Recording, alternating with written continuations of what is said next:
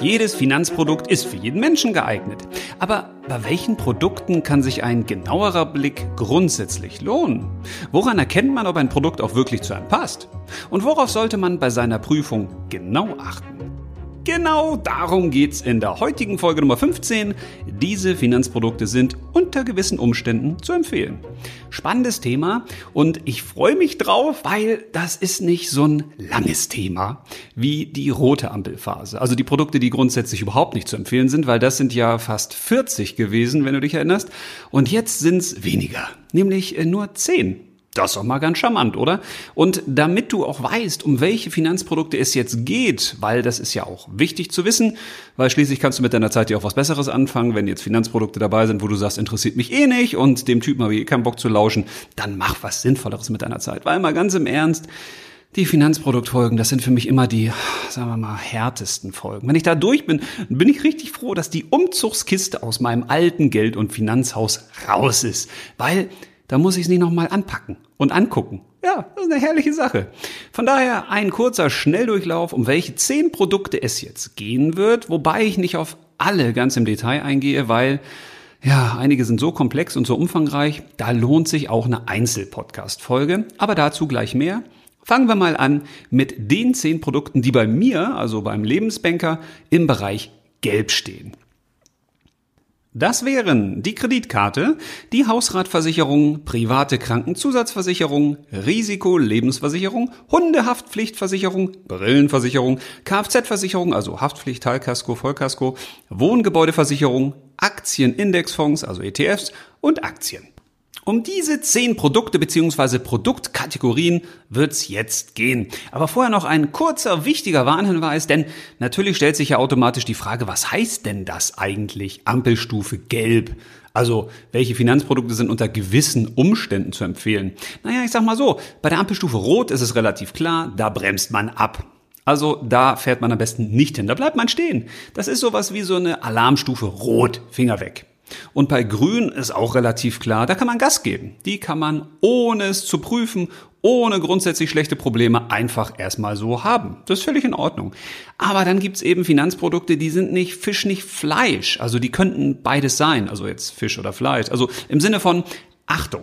So kann man das verstehen. Die Ampelstufe Gelb heißt, Achtung, da kannst du mal einen genauen Blick hinwerfen. Die musst du nicht sofort in die Tonne kloppen, diese Finanzprodukte, aber die musst du auch nicht sofort in die Tasche stecken und einfach ungeprüft bezahlen. Denn es gibt drei Kriterien, die für diese gelbe Ampelstufe gelten, beziehungsweise für die gelben Ampelprodukte oder die gelben Finanzprodukte. Und das erste ist, man sollte einen klaren Produktsinn erkennen. Also das ist der erste Tipp, den ich dir geben kann bei den nächsten Produkten, die gleich kommen, also den zehn. Prüfe, ob du einen klaren Produktsinn erkennst. Denn wenn ein Produkt einen gebotenen Mehrwert hat, also der zu deinen Zielen oder Wünschen passt oder deinen Sorgen, Ängsten und Bedürfnissen, dann kann das grundsätzlich natürlich erstmal gut sein für dich. Ne? Ist ja logisch. Und dann macht es Sinn, im Detail zu prüfen, ist das wirklich ein gutes Produkt oder bietet es, bietet es nur theoretische Mehrwerte? Oder hat es nur Mehrwerte, die ich vielleicht nur sehr selten brauche oder die nur für ganz wenige Menschen relevant sind. Zum Beispiel eine Brillenversicherung ist natürlich für Nicht-Brillenträger und Trägerinnen, ja, kann man haben, aber muss man nicht unbedingt, ne? Der zweite Tipp, achte drauf, ob dieses Finanzprodukt der Ampelstufe Gelb auch passende Leistung für dich beinhaltet. Denn natürlich haben viele Produkte diverse Leistungen und die werden meistens auch so beworben. Und ich frage mich dann immer, meine Güte, warum werden so viele Leistungen da nach vorne gestellt? Was das Produkt alles kann? Und dann denke ich wieder an meinen Mähroboter. Das ist natürlich schön, wenn der auch noch die Haare schneiden könnte oder wenn er mit meinem Hund Gassi geht. Ja, aber die Frage ist ja, brauche ich das wirklich? Und häufig sind wir so geneigt ähm, als Kundinnen und Kunden, dass wir uns die Leistung angucken und denken, oh ja, guck mal, was das alles kann, do. Also tolle Sache. Aber brauchst du das denn wirklich? Nö. So werden übrigens häufig auch Dinge gekauft, zum Beispiel im Bereich der Küche oder im Bereich des Handwerks der Werkzeuge.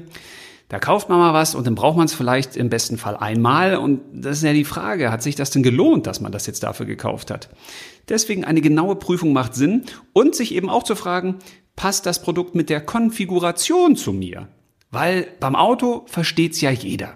Wenn ich mir ein Auto kaufe, also wenn es noch Menschen gibt, die sich jetzt wirklich Neuwagen kaufen bei den Preisen, aber okay, Du kennst vielleicht Leute, die das mal gemacht haben oder du hast es vielleicht selbst mal gemacht. Jedenfalls kann man da ja sein Auto konfigurieren. Das heißt, man fragt sich, ach, möchte ich so einen heißen Pöschi haben oder habe ich schon einen heißen Pöschi, also brauche ich eine Sitzheizung oder nicht und wie ist das mit der Einparkhilfe und welche Farben und so weiter. Also ich konfiguriere dieses Auto so, wie es zu mir passt und zu meinen Bedürfnissen passt. Und so sollte das mit einem Finanzprodukt doch eigentlich auch sein, oder? Und wenn es diese Möglichkeit nicht gibt, dass ich das individuell konfigurieren kann, ja, dann muss ich zumindest gucken, okay, kann ich mit dem leben, was dieses Finanzprodukt bietet? Warum ist das wichtig? Naja, wenn du wieder ans Auto denkst, wenn dieses Auto jetzt so eine High-End Musikanlage drin hat, so ein richtig teures Ding, du aber gar keine Musik gerne hörst, weil dich das nervt und das lenkt dich ab vom Straßenverkehr, ja, dann kannst du natürlich sagen, ja, kaufe ich trotzdem. Ja, aber wenn dieser Musik super Sonder Dolby Surround Digital Dingsbum Bum Bum Bum Anlage einen Wert von vielleicht 10.000 Euro beigemessen wird, ja, dann bezahlst du den eben mit. Der ist mit im Kaufpreis drin. Und so ist das bei Finanzprodukten eben auch. Jede Leistung, die da drin ist, die kostet Geld. Und wenn da jetzt viele Leistungen drin sind oder teure Leistungen, die du gar nicht brauchst, ja, dann stellt sich schon die Frage, ob dieses äh, Produkt dann wirklich noch gelb sein sollte bei dir oder ob es nicht in den Bereich des Roten fliegt. Der dritte Tipp, den ich dir geben möchte, ist keine Leistungsdopplung. Das klingt ein bisschen merkwürdig auf den ersten Blick, aber es gibt tatsächlich Produkte, die beinhalten Leistungen, die in anderen Produkten auch enthalten sind und teilweise erlebe ich den Kundinnen und Kunden, die ich betreue, die haben die dann doppelt und zahlen auch doppelt dafür, aber wissen das gar nicht. Und das muss äh, in der Regel auch nicht so unbedingt sein. Deswegen, das sind die drei Tipps grundsätzlich für die gelbe Ampel Finanzproduktphase. Frag dich erstens immer, gibt es einen klaren Produktsinn? Also kann man auf den ersten Blick erkennen, warum gibt es dieses Produkt überhaupt? Und zum zweiten frag dich dann, sind da auch passende Leistungen für dich drin? Und zum dritten, gibt es vielleicht Leistungsdopplung. Also vielleicht hat das Produkt Dinge, die du aber schon über ein anderes Produkt abgedeckt hast. Soweit zur kurzen, knackigen Theorie. Jetzt gehen wir mal im Schnelldurchlauf. Okay, ich weiß, Schnelldurchlauf ist bei mir, alter Quatschnase, immer ein bisschen Halbschnelldurchlauf. Aber wir gehen jetzt mal zumindest im Halbschnelldurchlauf durch die zehn Produkte. Und ja, vielleicht ist auch ein bisschen was Überraschendes dabei bei dem einen oder anderen. Mal gucken. Hör doch mal selbst. Die Kreditkarte. Bezahlen Sie bequem bargeldlos und profitieren Sie von der späteren einmaligen monatlichen Abbuchung. Ja, so könnte man dieses Produkt, dieses Finanzprodukt kurz, knapp, knackig zusammenfassen. Denn natürlich weißt du, was eine Kreditkarte ist.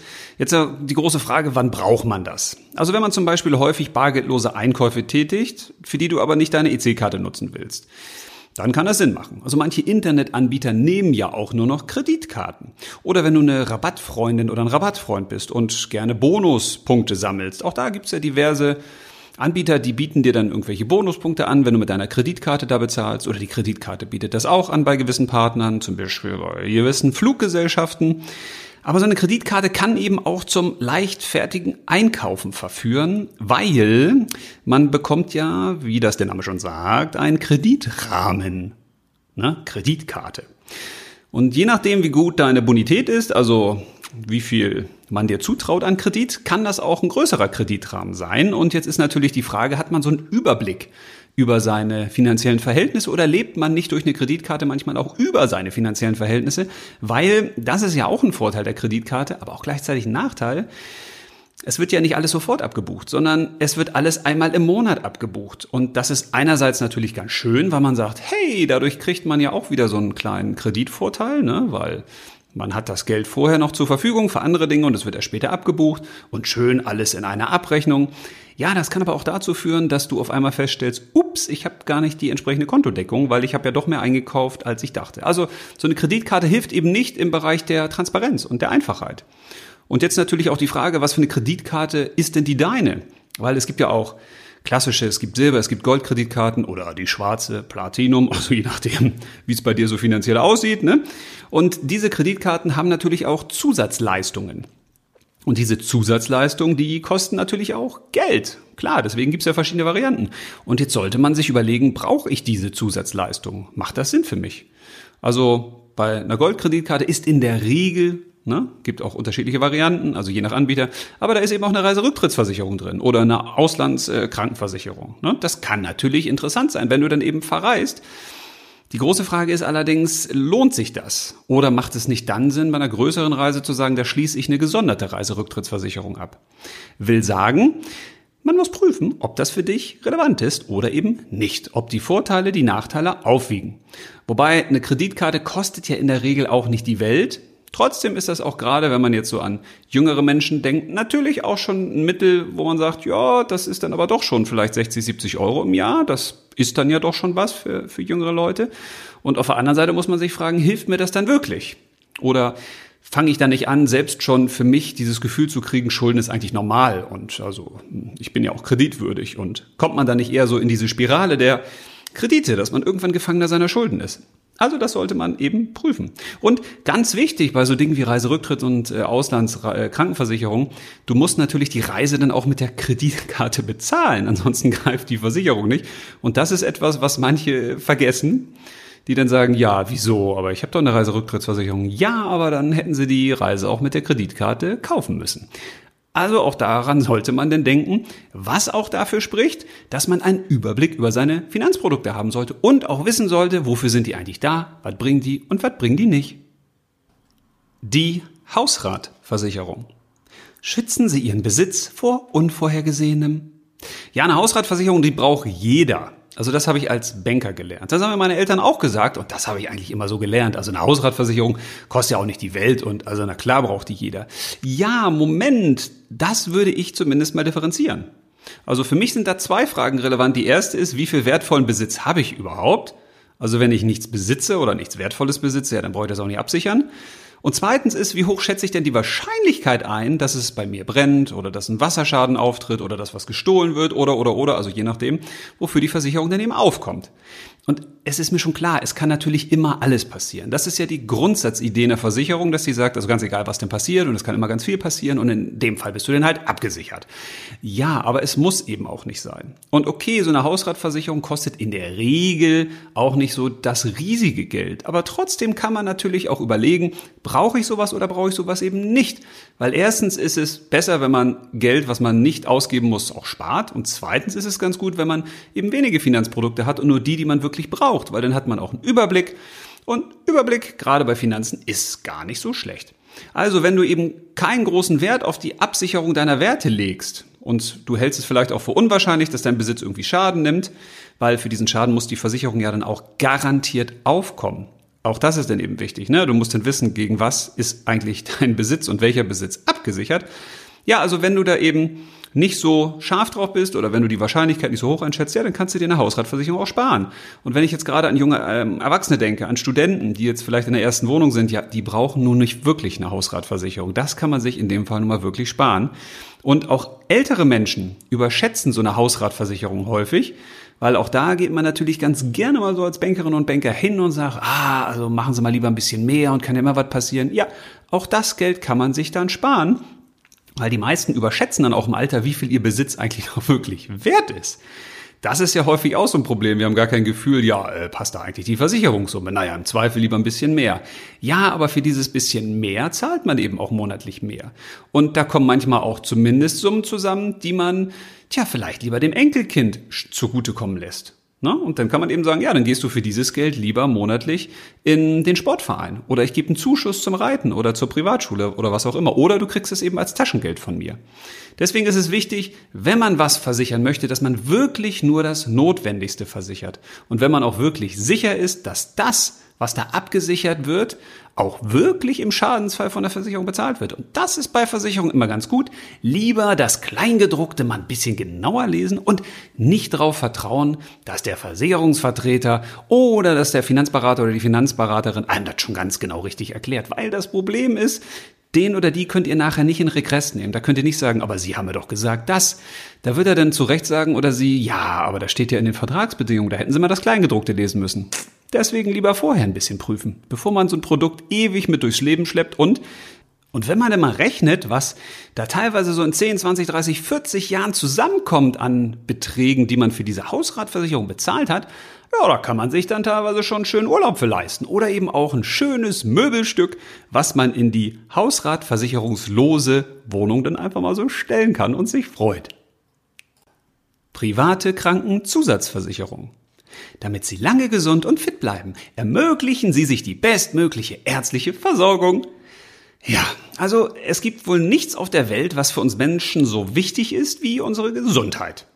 Das Problem ist allerdings, wir reduzieren die Gesundheit immer nur auf den Körper und vergessen Geist und Seele. Okay, aber das ist mal ein Nebenthema. Aber eigentlich ja nicht, weil bei den privaten Krankenzusatzversicherungen, da wird ja der Körper in der Regel abgesichert. Beziehungsweise abgesichert wird er auch nicht, denn eine Versicherung schützt ja nicht davor, dass ich irgendwann mal äh, nicht ins Krankenhaus komme oder eben nicht gepflegt werde oder oder oder. Ne? Also eine Versicherung in dem Bereich private Krankenzusatzversicherung, die ermöglicht mir Leistungen, die ich nicht selbst bezahlen muss. So kann man das vielleicht ein bisschen besser sagen. Und ja, was sind das so für Leistungen? Das können Behandlungen durch Spezialisten sein. Ja, und die können in der Tat recht teuer werden. Können, müssen aber nicht, weil die Frage ist ja immer, welcher Fall tritt ein? Wie hoch ist wieder die Wahrscheinlichkeit? Das können aber auch so Sachen sein wie Übernachtung in ein oder zwei Bettzimmern, also so sie denn frei sind, wenn du sie brauchst. Weil nur weil du eine Versicherung abgeschlossen hast, die dir ein Einbettzimmer bezahlt, heißt das nicht, dass das Krankenhaus auch gerade ein Einbettzimmer frei hat. Die Fälle sind schon häufig aufgetreten und da ärgert man sich dann so ein bisschen. Ne? Und gleiches gilt für die Behandlung durch den oder die Chefärztin. Das ist eben auch so ein Problem, weil wenn der Chefarzt oder die Chefärztin eben gerade nicht da ist, krank ist oder Urlaub macht, kann ja auch mal vorkommen, ja, dann kriegt man eben nicht den Chefarzt oder die Chefärztin. Man kriegt allerdings dafür auch nicht das Geld von der Versicherung zurück. Ja, ist auch so ein Problem. Aber man hat natürlich auch die freie Krankenhauswahl. Also so denn da Zimmer- und Behandlungskapazitäten frei sind. Du merkst, auch hier sollte man schon ein bisschen prüfen. Natürlich gibt es auch die Chance, dass du die Zahlung von Krankentagegeld bekommst oder dass du eben auch ein Krankenhaustagegeld dir erkaufen kannst vorab, was du dann später kriegst. Also das ist sowas wie ein bisschen Vorsparen, würde ich mal sagen. Du gibst jetzt Geld aus für eine private Krankenzusatzversicherung und dieses Geld kriegst du dann zum Teil zurück, wenn du dann eben im Krankenhaus bist.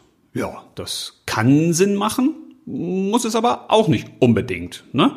Und grundsätzlich könnte man ja sowieso die Frage stellen, macht so eine private Krankenzusatzversicherung in jedem Fall auch Sinn? Und ich habe es ja bei Gelb eingeteilt, weil ich denke eben, nee, das macht nicht in jedem Fall Sinn, weil, und jetzt kommt ein schwieriges Thema, ich weiß, man kann natürlich am deutschen Gesundheitssystem echt rummeckern. Und da gibt's viele Dinge, die im Argen liegen. Alles richtig. Aber wenn wir das mal vergleichen mit anderen Ländern, dann würde ich sagen, sind wir zumindest nicht so schlecht. Wir sind auf jeden Fall im ersten Drittel. Das auf jeden Fall. Das heißt, hier wird ja jeder ärztlich versorgt und jeder bekommt auch eine gute ärztliche Grundversorgung. Das ist ja schon mal was wert. Und dessen müssen wir uns auch immer wieder vergegenwärtigen, weil letzten Endes zahlen wir für eine private Krankenzusatzversicherung natürlich auch wieder Geld. Und jetzt ist immer die Frage, habe ich dieses Geld einfach so nebenbei über? Ja, dann kann ich mich fragen, gebe ich das jetzt dafür aus oder investiere ich das auch in andere Dinge, weil wenn ich jetzt mal überlege, wie viele Jahre zahle ich im Zweifel für so eine private Krankenzusatzversicherung, bis ich das Geld dann wiederkriege, und mal ganz im Ernst, das Geld willst du ja nicht wieder haben, weil du willst ja nicht ins Krankenhaus. Also kann es auch sein, dass du gut und gerne so zwischen ja, 15 bis 80 Euro, manchmal eben auch mehr, je nachdem, was für Leistung du so wählst, monatlich zahlst und die zahlst du dann eben umsonst. Da kannst du dich natürlich auch fragen, ja, was mache ich sonst mit den 15 bis 80 Euro monatlich? Das kann ich ja in gesundes Essen stecken, gesunde Ernährung oder in gesundheitsfördernde Aktivitäten. Das zahlt sich ja sofort für deine Gesundheit aus und erhöht auch die Wahrscheinlichkeit, dass du eben vielleicht nicht ins Krankenhaus musst. Ist natürlich auch wieder nicht garantiert, klar, aber das ist ja bei der privaten Krankenzusatzversicherung auch nicht alles garantiert, weil die kann ja nicht garantieren, dass das Einbettzimmer frei ist oder der Chefarzt gerade da ist, wenn du da gerade mal zugegen bist und Hilfe brauchst. Und man kann sich vielleicht auch für den Betrag schon mal so ein richtig gutes Fitnessstudio leisten, wo man eben was tun kann für die eigene Gesundheit. Man kann dieses Geld natürlich auch in ein eigenes Gesundheitskonto einsparen, wenn man sagt, ja, aber für den Fall das und dann möchte ich ja Geld beiseite gelegt haben ja, dann sparen doch die 30, 40 Euro auf ein eigenes Gesundheitskonto. Und das kannst du dir jederzeit verfügen, weil dieses Geld hast du ja. Und das ist denn für den Notfall. Und wenn du jetzt sagst, ja, das reicht aber dann nicht für den Notfall, ja, mag sein, muss aber auch nicht sein. Also häufig leben wir ja von Ängsten und Sorgen in unserem Kopf, die auch nur da existieren, weil es real dafür gar keinen Grund gibt. Und wenn du dich wirklich, wirklich absichern willst und wenn du wirklich, wirklich eine private Krankenzusatzversicherung haben möchtest, dann frag dich, was ist wirklich wesentlich? Was ist wirklich wichtig? Und dann mach nicht bei allem, was so eine private Krankenzusatzversicherung bietet, gleich einen Haken. Weil jeder Haken hat auch einen Haken, weil der kostet eben Geld. Und dann frag dich, worauf legst du wirklich Wert? Was ist für dich wirklich wichtig? Und wenn es das Einbettzimmer ist, dann informier dich mal in den Krankenhäusern vor Ort, die bei dir zum Beispiel, wie viel Einbettzimmer haben die da eigentlich? Also hast du überhaupt eine Wahrscheinlichkeit, dass wenn du da mal hin musst, du auch eins kriegst? Also mach dich schlauer. Und dann kannst du eine qualifizierte Entscheidung treffen und dann kannst du auch eine private Krankenzusatzversicherung abschließen, wenn die eben Leistung beinhaltet, wo du sagst, die brauche ich im Notfall auf jeden Fall und dafür gebe ich gerne Geld aus. Die Risiko-Lebensversicherung. Sichern Sie Ihre Leben und Ihre Immobilie für den Fall der Fälle ab. Ja, ich weiß, das ist jetzt wieder ein heikles Thema und deswegen habe ich es ja auch drin im Podcast. Weil ich kenne das ja aus eigener Erfahrung. Ich wurde ja damals auch schon angesprochen von meinem Versicherungsberater, als mein erstes Kind drohte auf die Welt zu kommen. Da hieß es nämlich, Mensch, Herr Schulz, jetzt sind Sie ja bald Vater und was ist denn, wenn Sie irgendwo einen Unfall haben und verunglücken so? Also nicht, dass ich mir das wünsche natürlich, aber der Fall der Fälle kann ja immer eintreten und was ist denn mit Ihrer Frau und Ihrem neugeborenen Sohn? Dann müssen die ja das neu gebaute Haus verkaufen und vielleicht müssen die ja dann in Armut leben und das kann man denen ja auch ersparen. Also so eine Risikolebensversicherung, die macht ja auf jeden Fall Sinn dann für Sie, ne? Und da würde ich sagen, ja, kann, aber muss eben auch nicht. Ne? Weil die große Frage ist ja, was sichert die jetzt wirklich ab? Und wo macht es Sinn, etwas abzusichern? Und wenn ja, wie viel muss ich denn absichern? Also auch da geht es darum, sich grundsätzlich erstmal zu fragen, brauche ich eine Absicherung in höherem Maße? Habe ich überhaupt jemanden abzusichern? Also wenn ich zum Beispiel Single bin oder ich bin kinderloses Paar, muss ich in der Regel kein absichern. Also natürlich kann das kinderlose Paar sagen, ja, aber ich möchte eben, dass der andere auch etwas bekommt, wenn ich denn versterbe. Ja, kann man machen, muss man aber auch nicht. Ne? Man kann auch sagen, das Geld investiert man lieber in eine schöne Lebenszeit, wenn der andere denn das eigene Haus weiter tragen kann oder wenn er das Haus verkaufen könnte im Notfall und dann trotzdem noch weiterleben kann, wenn der andere eben noch einen Job hat oder oder oder. Also das kommt auf die individuelle Lebenssituation an. Aber einen gesonderten Sonderfall gibt's natürlich, wo eine Risikolebensversicherung doch schon mehr Sinn machen könnte als eben nicht aus meiner Sicht. Und das ist, wenn man eine Immobilie besitzt, wenn man eine Familie versorgt und wenn man den Hauptteil des Haushaltseinkommens erwirtschaftet. Dann ist die Wahrscheinlichkeit aus meiner Sicht eher zum grünen Bereich als zum roten im Bereich der Risikolebensversicherung. Weil mit einer Risikolebensversicherung, da sicherst du ja für den Fall des eigenen Todes deine Hinterbliebenen ab und kannst eben dafür sorgen, dass sie, also deine Hinterbliebenen, denn zum Teil zumindest versorgt sind und im eigenen Zuhause leben können und es eben nicht verkaufen müssen. In diesem Fall solltest du also die Todesfallsumme, die ausgezahlt wird, auf jeden Fall auf deinen noch abzuzahlenden Immobilienkredit anpassen. Und da haben wir schon einen spannenden Punkt, weil dieser Immobilienkredit wird ja im Laufe der Jahre weniger werden. Also hoffe ich zumindest. Und deswegen sollte es so sein, dass du diese Risikolebensversicherung auch regelmäßig anpasst. Zumindest, dass du darauf achtest, dass man die auch anpassen kann, weil je niedriger diese Todesfallsumme, die Versicherungssumme für den Todesfall ist, desto weniger zahlst du natürlich auch dafür. Und dann überleg dir wirklich ganz genau, wie viel brauchst du wirklich und hast du gegebenenfalls auch eine Unfallversicherung? Weil ich erlebe auch immer wieder Menschen, die haben eine Unfallversicherung und eine Risikolebensversicherung. Und da könnte man ja sagen, okay, macht das so Sinn? Nö, macht keinen Sinn. Also sorge dafür, dass du, wenn du eine Immobilie hast, wenn du Kinder zu versorgen hast auf jeden Fall und wenn du ein eigenes äh, Haupteinkommen hast, also wenn du der Hauptverdiener oder die Hauptverdienerin in deinem Haushalt bist, dann sorge dafür, dass du wirklich deinen Immobilienkredit so gut abdeckst, dass ihr sicher sein könnt, aber eben auch nicht exorbitante Summen obendrauf packst, weil nicht, dass die Verführung zu groß ist, dass äh, dein Partner oder deine Partnerin sagt, Mensch, das Geld aus der Risikolebensversicherung, das können ich aber auch ganz gut gebrauchen. Kleiner Spaß. Hast du natürlich nicht so einen Partner oder so eine Partnerin. Ne? Aber jedenfalls geht es darum, auch hier wieder genau zu prüfen, was brauchst du und was brauchst du nicht und das regelmäßig anzupassen. Die Hundehaftpflichtversicherung. Sichern Sie sich finanziell ab für den Fall, dass Ihr geliebter Hund bei anderen aus Versehen etwas beschädigt. Ja, das ist eine Versicherung, die macht auf jeden Fall Sinn, wenn man einen Hund hat. Punkt. Denn wer einen Hund hat, der haftet eben auch für Schäden, die der Vierbeiner so anrichtet. Also ganz gleich, ob der jemanden beißt oder bei Freunden das Parkett zerkratzt oder dem Nachbarn die Couchgarnitur zerbeißt. Und dafür gibt es eben eine spezielle Hundehaftpflichtversicherung. Und in manchen Bundesländern ist die sogar Pflicht. Also da kann man gar nicht entscheiden, ob man die hat oder nicht. Die muss man haben. Und in der Regel sind diese Hundehaftpflichtversicherungen meist auch sehr preiswert und decken dann eben auch Schäden ab, die der Hund ver ähm, verursacht. Und da kann ich schon verstehen, wenn man sagt, jo, das mache ich auf jeden Fall, weil dann geht man auch mit einem anderen Gefühl bei anderen zu Besuch und muss nicht immer Angst haben, oh Gott, wenn hier was zerstört wird und das geht kaputt und dann kostet das so viel Geld und das muss ich aus eigener Tasche bezahlen. Also man geht mit einem anderen und einem besseren Gefühl dann auch mit seinem geliebten Hund durchs Leben. Und so eine Haftpflichtversicherung, die gibt's ebenso übrigens auch für Pferde und Katzen. Ne? Aber wer jetzt keinen Hund hat und keine Katze hat und kein Pferd, ja, der braucht so eine Versicherung auch nicht. Deswegen steht sie im Bereich Gelb. Die Brillenversicherung. Brillen können teuer sein. Sichern Sie sich daher ab gegen Verlustdiebstahl oder Brillenschäden. Ja, wer eine Brille hat, für den kann eine Brillenversicherung in der Tat echt interessant sein, muss ich zugeben. Weil wenn man jetzt die verliert oder die gestohlen wird oder man defekt an der Brille hat, das kann ganz schön ins Geld gehen. Also je nachdem, was für eine Brille man da so hat. Hm, und wenn man diese Kosten eben nicht aus eigener Tasche tragen möchte, ja, dann kann also je nach gewählten Leistung so eine Brillenversicherung mit kleinen Beiträgen auch Sinn machen. Aber am besten sollte man mit aufgesetzter Brille darauf achten, wie hoch eigentlich der vertraglich zugesicherte Zuschuss ist. Weil auch das überschätzen nämlich manche. Denn normalerweise wird nur ein maximaler Betrag von einigen hundert Euro gezahlt. Okay, das kann natürlich auch ausreichen, je nachdem, was für eine Brille du hast.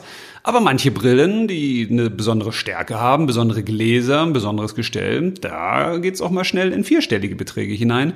Und deswegen, wenn man das wirklich gut absichern möchte, dann sollte man auch gucken, welcher Betrag ist denn da abgesichert? Also was kriege ich denn im Fall der Fälle? Und wie muss ich das auch nachweisen? Das ist nämlich auch ganz wichtig, weil man denkt ja dann immer, ja, wenn ich die mal verliere oder wenn ich da, wenn, wenn die mir gestohlen wird zum Beispiel, dann kriege ich das ja garantiert ersetzt. Auch da sollte man sich vorher informieren, welche Nachweispflichten hat man gegebenenfalls. Was muss man da versichern? Muss man das eidesstattlich versichern? Nee, muss man nicht. Aber weißt, was ich meine. Also es ist wichtig, sich vorher zu überlegen, wann kriege ich denn eigentlich auch das Geld? In welchem Fall der Fälle wird es denn auch gezahlt? Und das Schöne bei einer Brillenversicherung ist ja, dass man so alle zwei bis drei Jahre auch eine neue Brille bezahlt kriegt. Also auch wenn man keine Beschädigung vorliegen hat. Und das kann dann wiederum sehr interessant sein, je nachdem, wie viel Geld da auch gezahlt wird. Von daher macht es auf jeden Fall Sinn, sich mit diesem Thema als Brillenträger oder Brillenträgerin mal zu beschäftigen. Aber wie gesagt, am besten mit aufgesetzter Brille. Kfz-Versicherung, Kfz-Haftpflicht, Teil- und Vollkasko. Wer sein Auto liebt, der sichert es so gut es geht ab. Ja, also wer ein Auto besitzt, der muss auf jeden Fall eine Kfz-Haftpflichtversicherung abschließen. Das ist nun mal gesetzliche Pflicht in Deutschland. Aber alles weitere ist eben kein Muss, sondern ein Kann. Und da die Kfz-Haftpflichtversicherung nur für fremde Schäden haftet, kannst du dein Auto natürlich auch zusätzlich absichern und versichern. da kannst du zum Beispiel eine Teilkaskoversicherung nehmen, die leistet Schäden am eigenen Fahrzeug oder durch äußere Einwirkungen also Brand oder Explosion, hoffe ich nicht, dass du sowas erlebst, oder Diebstahl natürlich auch, Sturm, Hagel, Überschwemmung und sowas, Blitzschlag, ähm, Glasbruch, Wild, Marderschäden, solche Dinge. Ne? Und eine Vollkaskoversicherung, die leistet das alles auch, aber die übernimmt dann auch die zusätzlichen Schäden durch selbstverschuldete Unfälle. Das ist der große Unterschied. Also eine Teilkasko für die ähm, Schäden, die du nicht verursacht hast, aber die Vollkasko auch für Schäden, die du verursacht hast. Oder natürlich auch durch Vandalismus an deinem eigenen Fahrzeug. Das ist damit auch abgedeckt. Das ist ja sozusagen eine All-Inclusive-Versicherung und die ist meistens auch sehr teuer, diese Vollkasko-Versicherung. deshalb lohnt die sich meistens, wenn überhaupt, nur bei Neuwagen. Und grundsätzlich solltest du sich mal fragen, ja, wie hoch ist eigentlich dein Absicherungsbedürfnis? Ich weiß, es gibt Menschen, die lieben ihr Auto abgöttisch und möchten alles dafür tun. Aber ich habe mich dann damals auch gefragt, okay, in was für einer Region lebe ich eigentlich? Wie viele Diebstähle gibt's hier? Wie sieht's hier mit Überschwemmungsgefahren aus?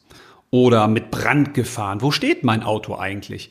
Also wenn man mal weggeht von diesem Check, Check, Check, also könnte Sinn machen, ja, kann passieren, macht Sinn, klingt gut, und mal wirklich hingeht auf den konkreten Fall und sich fragt, okay, wie teuer ist mein, mein Auto eigentlich noch? Also was ist das noch wert? Lohnt sich das überhaupt? Wenn ja, was lohnt sich da? Wie hoch ist denn die Wahrscheinlichkeit, dass hier ein Brand passiert oder eine Überschwemmung oder dass es gestohlen wird oder oder oder? Wenn man das dann einmal für sich macht, dann hat man auch ein gutes Gefühl, macht das eigentlich Sinn? Macht eine Teilkasko Sinn? Macht eine Vollkasko Sinn? Und dass man sich auch ein bisschen damit beschäftigt, okay, wie viel Geld ist denn das eigentlich, was ich auch für eine Teilkasko dann zahle? Zum Beispiel nach zehn Jahren wie viel ist das Auto dann eigentlich noch wert? Passe ich eigentlich meine Versicherung denn auch an? Weil die meisten Autos steigen ja im Laufe der Jahre nicht im Wert, sondern sinken eher. Und das sollte man im Hinterkopf behalten. Und trotzdem kann so eine Kfz-Haftpflichtversicherung sowieso, aber so eine Teilkasko oder Vollkasko auch Sinn machen. Je nachdem, wie teuer das Auto ist, wie viel dir dein Auto wert ist oder in was für unsicheren Regionen du dann wohnst. Aber jedenfalls solltest du ganz genau prüfen, bevor du einfach irgendwas abschließt, weil auch so eine Teil- und Vollkaskoversicherung, die können über die Jahre ins Geld gehen, weil in der Regel laufen die ja eben nicht nur ein paar Monate, sondern ein paar Jahre. Und meistens ist es so, dass man die Versicherung, die man abschließt, dann nicht mehr so im Hinterkopf hat. Man sieht das höchstens auf den Kontoauszügen, dass da abgebucht wird. Und deswegen drum prüfe, wer sich ewig bindet. Das gilt auch für die Autoversicherung. Die Wohngebäudeversicherung. Sichern Sie Ihre Immobilie gegen Unvorhergesehenes, damit Sie nicht finanziell im Regen stehen, wenn Sie drin im Regen stehen. Witzig, oder? Fand ich ganz lustig, habe ich mir ausgedacht. Ja, okay. Also eine Wohngebäudeversicherung, die ist keine Pflicht, aber wer eine Immobilie hat, für die ist das ein Muss. Muss ich einfach mal so sagen, weil die zahlt eben bei Schäden wie Sturm, Hagel, Feuer oder Leitungswasser am Wohngebäude und das kann echt richtig ins Geld gehen. Und im Vergleich zu den in Relation gesehen jedenfalls möglichen Schäden sind die Kosten, die du für so eine Wohngebäudeversicherung zahlen musst, eben echt in Ordnung. Wenn du aber keine Immobilie besitzt, dann brauchst du auch keine Wohngebäudeversicherung. Deshalb ist sie eben auch im gelben Bereich, weil ich in den grünen Bereich eben wirklich nur Produkte nehmen wollte, die jedermann von uns braucht und jeder Frau eben auch. Aber die Wohngebäudeversicherung ist auf jeden Fall eine echte, lohnenswerte Investition, wenn du eine Immobilie besitzt. Aktienindexfonds, auch ETFs genannt. Nur 6,70 Euro am Tag werden Sie mit minimalem Verzicht zum Millionär. Ja, okay, das klingt jetzt ein bisschen reißerisch, aber Aktienindexfonds, also ETFs, können wirklich sinnhaft sein. Vor allen Dingen, oder hauptsächlich, sagen wir mal, wenn es um eine Laufzeit geht ab zwölf Jahren. Also alles, was du sparen möchtest für die Zukunft, da kann so ein ETF echt Sinn machen. Warum, wieso, weshalb, das verrate ich dir in einer Extra-Folge, weil dazu muss ich ein bisschen mehr erklären und das würde die heutige Folge sprengen. Kommen wir zum allerletzten Produkt, zum Produkt Nummer 10 im gelben Bereich. Aktien. Werden Sie reich mit Aktien? Profitieren Sie vom Boom der Big Tech Aktienunternehmen? Ja, ich weiß, Aktien sind so ein zweischneidiges Schwert und deswegen gibt's dazu auch eine extra Folge und deswegen sind sie eben auch im gelben Bereich wie die Aktienindexfonds auch. Weil aus meiner Sicht können Aktien Sinn machen für die richtigen Anleger und Anlegerinnen und vor allen Dingen für den richtigen Zeitanlagehorizont und zusätzlich für das richtige Geld. Jetzt kann man sagen, ja, wie, welches Geld? Naja, für das Geld, was du eben wirklich nicht zum Leben brauchst. Jedenfalls nicht heute und auch nicht in zehn Jahren. Das ist ganz entscheidend. Und warum, wieso, weshalb, das werde ich dir in einer Extra-Folge erklären. Und ich werde dir auch die aus meiner Sicht fünf beziehungsweise sechs Anlagebereiche nennen, die ja für Aktien recht lukrativ sein könnten. Weil Aktien sind natürlich auch wieder eine Wette. Aktien sind zwar ein Sachwert, das heißt, man hat natürlich eine Unternehmensbeteiligung und so ein Unternehmen ist in der Regel immer noch was wert, auch in Krisenzeiten. Aber es gibt gewisse Branchen, die zukunftsträchtiger erscheinen mögen zur heutigen Sicht. Und über die möchte ich dann sprechen aber eben nicht mehr heute. Denn die heutige Folge ist hiermit vorbei. Schluss, aus, Ende. Ich hoffe, es war ein bisschen was für dich dabei und du konntest die eine oder andere gute Idee mitnehmen und vielleicht prüfst du jetzt ja mal deine Finanzprodukte. Du könntest dir auch drei Textmarker nehmen, einen gelben, einen grünen und einen roten und gehst dann mal deine Kontoauszüge durch und guckst mal, was da so abgebucht wird. Wichtig ist, denk daran, dass nicht alles jeden Monat abgebucht wird, sondern manche Versicherungen werden auch vierteljährlich, halbjährlich oder nur jährlich abgebucht. Von daher schau dir am besten mal die Kontoauszüge von einem ganzen Jahr an. Und dann markierst du das einfach mal entsprechend meiner Listen, beziehungsweise der roten Liste und der gelben Liste. Und das heißt nicht, dass du das genauso machen musst, dass alle Roten jetzt sofort rausfliegen müssen, aber du kannst da natürlich mal ein bisschen kritischer drauf gucken. Und im besten Fall sparst du damit echt eine Menge Geld, und zwar heute und ja, auch in Zukunft. Ja, und dabei wünsche ich dir auf jeden Fall ganz viel Freude. Ich hoffe, dass du schon gespannt bist auf die Einzelproduktfolgen, zumindest auf die, die ja, ich verrate es noch nicht, aber es gibt einige, die richtig Spaß machen, wo richtig spannende Erkenntnisse drin sind, die du, glaube ich, so auch woanders noch nicht gehört hast. Und ja, auf jeden Fall freue ich mich auf die nächste Folge. Und in dem Sinne, mach's gut. Alles Liebe, bis zum nächsten Mal und leb los.